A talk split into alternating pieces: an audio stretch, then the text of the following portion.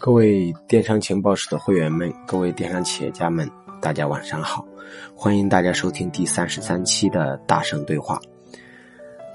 前一段时间呢，有一些卖家跟我聊天，啊，说老师，我们的类目特别特别难做，啊，说老师，我们是卖内裤的。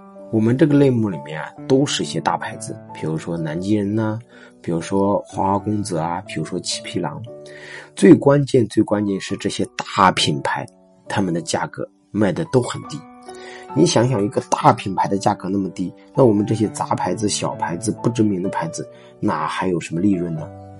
这个行业价格战打得非常非常惨烈，而且打价格战的这些主力全部是这些大品牌。所以说我们很难做，很难做。如果你听过第三十二期的语音的话，你知道我讲过一句话，叫做“没有强大到不可战胜的企业，也没有弱小到不能去竞争的企业。所有的大品牌，不管它有多大，你都不要怕它。为什么你不要怕它呢？那么先想一个问题：为什么南极人？七匹狼、花公子会打价格战，难道是他们想打价格战吗？难道他们不想把利润做高一点吗？为什么他们会去打价格战呢？归根结底的原因是什么呢？就是他们老了，就是他们已经没有什么品牌竞争力了。说白了，他们已经没有品牌的溢价能力了，就是他们丧失了客户心中的品牌价值，所以他们没有办法，只能打低价。来保持自己的体量，他们卖不了高价，因为在八五后、九零后的心里面，他们已经退出了品牌的这个货架里面，他们已经退出了舞台。所以说，如果你去问一个八五后和九零后，你觉得海澜之家是一个大牌子吗？八五后的回答是：海澜之家什么东西啊？啊？你去问他，恒源祥。是一个大牌子吗？这恒源祥太土了，那是我老爸那代人穿的东西，我才不会穿的。你会发现啊，在八五后和九零后的认知当中，他们特别讨厌这些大品牌。为什么？因为他们需要表达自我，需要代表与老一代人的不同。所以说，八五后的人他们的消费理念，他们更愿意消费一些新品牌。更愿意去去买一些新的产品，相信一些新的东西，因为他们觉得那些都已经老掉了，只有新的才符合他们这个时代。就像之前蒙牛、伊利是整个行业的两大龙头，但你会发现近两年蒙牛、伊利似乎越来越弱势。为什么？因为。在这个行业里面，八五后、九零后根本都不喜欢蒙牛、伊利，他想买一个新的品牌。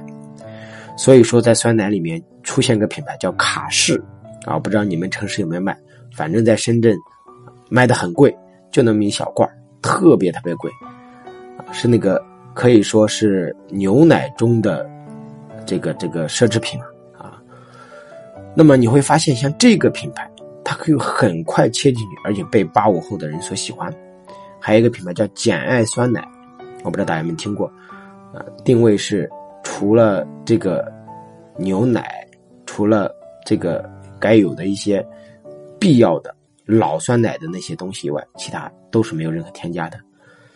那么你会发现，简爱酸奶作为二零一六年才开始进入市场的一个品牌，它就能够在酸奶市场。占有一席之地，并且快速打进整个下沉渠道，反而蒙牛、伊利却退出了历史舞台。所以说，我们看到买酸奶的时候，你会看到安慕希，你会看到纯真。现在八五后和九零后的人都喜欢喝纯真和安慕希。那么，纯真是谁呢？纯真就是蒙牛下面的一个品牌，而安慕希就是伊利下面一个品牌。因为蒙牛和伊利发现自己这个牌子不受新一代的欢迎的时候，所以他就要换一个新的牌子去做推广。所以纯真很火，安慕希很火。尽管还是属于蒙牛、伊利，但是它是属于八五后和九零后新一代的品牌认知。我在讲课的时候，尤其在六天六夜第一天讲品牌策划的时候，讲过一句话，说不要怕大品牌，因为大品牌只要存在五年以上，它在客户心中没有创新，客户就会给它画一个等号，叫做老品牌。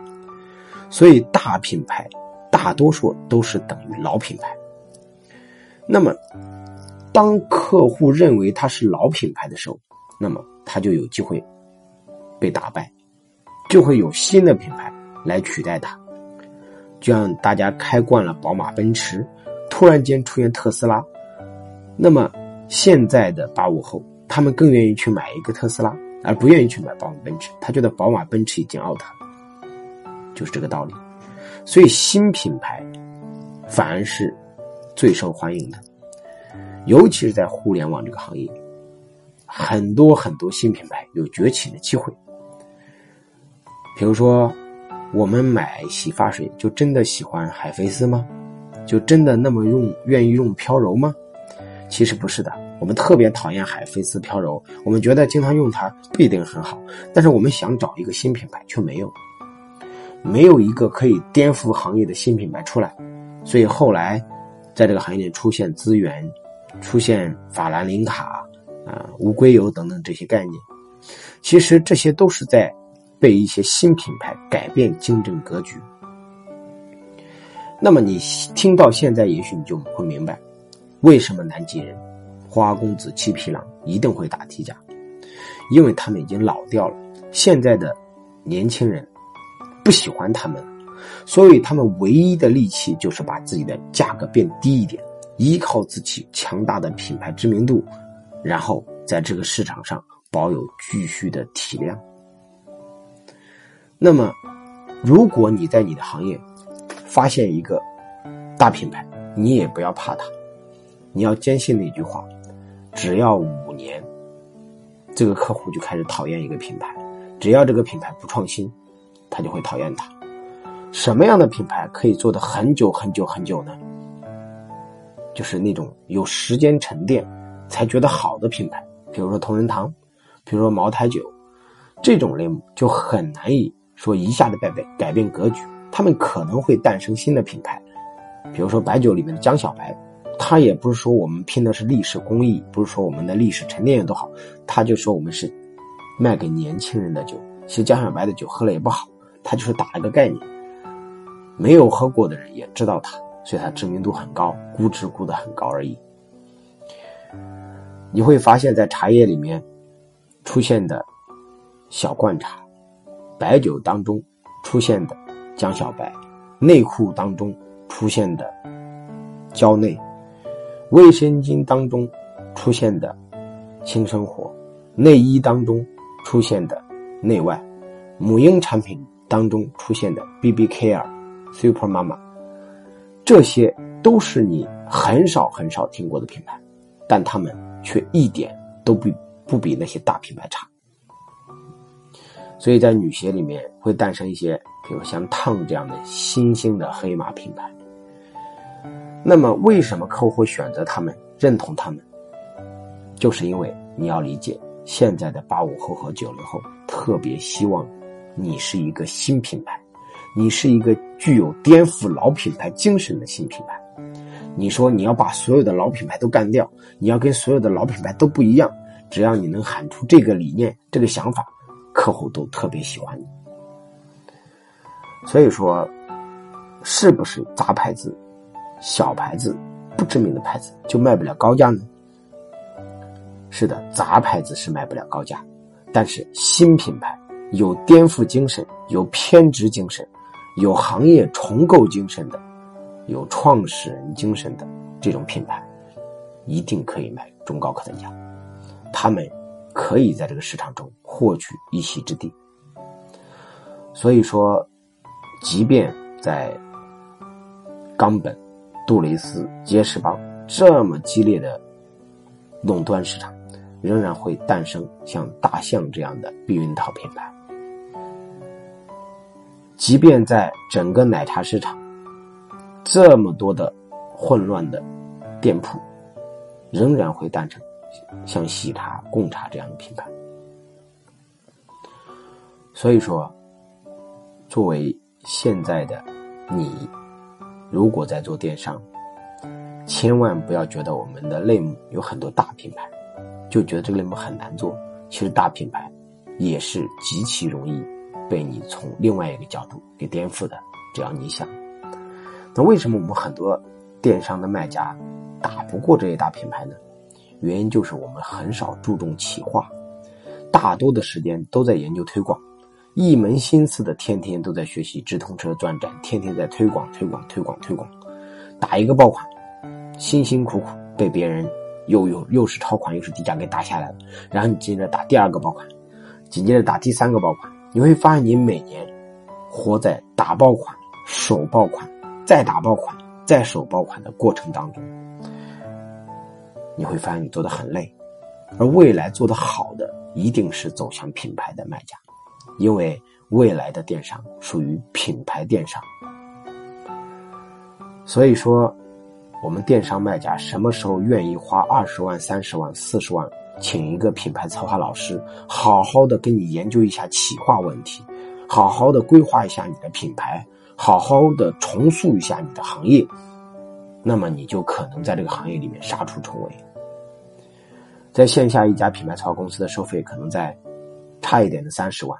贵一点的五六十万，好一点的可能一百多万，但是你看线上，让一个卖家拿十万块钱、二十万块钱去做一个品牌策划，他们都是觉得完完全全不值的，他们反而愿意把这个钱拿来砸广告，因为很多人没有这种意识。今天我希望大家能够通过这两天我讲的语音，思考一个问题，就是我们做电商到底的使命是什么？是为了赚快钱做一次性生意，还是想做成一个有价值的企业，更加长远的一个电商企业？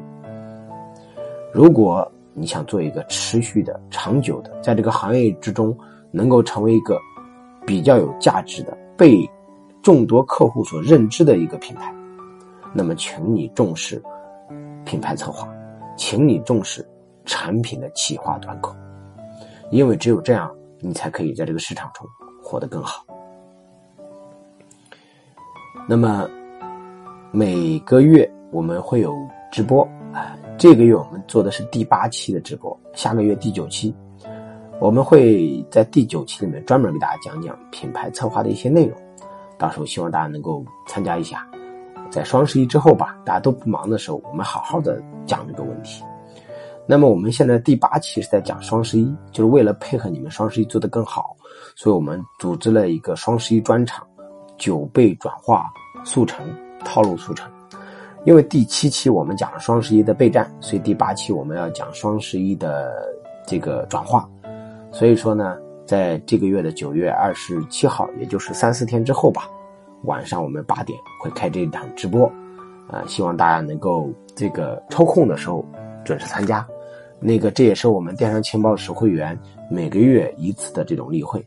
如果你不是我们的会员的话呢，欢迎这个加入我们这个圈子，因为这是一个每天由我的助理来给大家搜集各种案例、各种的一些比较好的卖点、品牌策划的案例啊，给到大家，会给你开开大脑，会有很多的新的思路。如果不是电商情报室的会员，可以添加八七幺。四二幺七九七这个微信，添加我的助理，成为电商情报室的会员。我们九月二十七号晚上八点不见不散。好，今天的语音到此结束，感谢大家。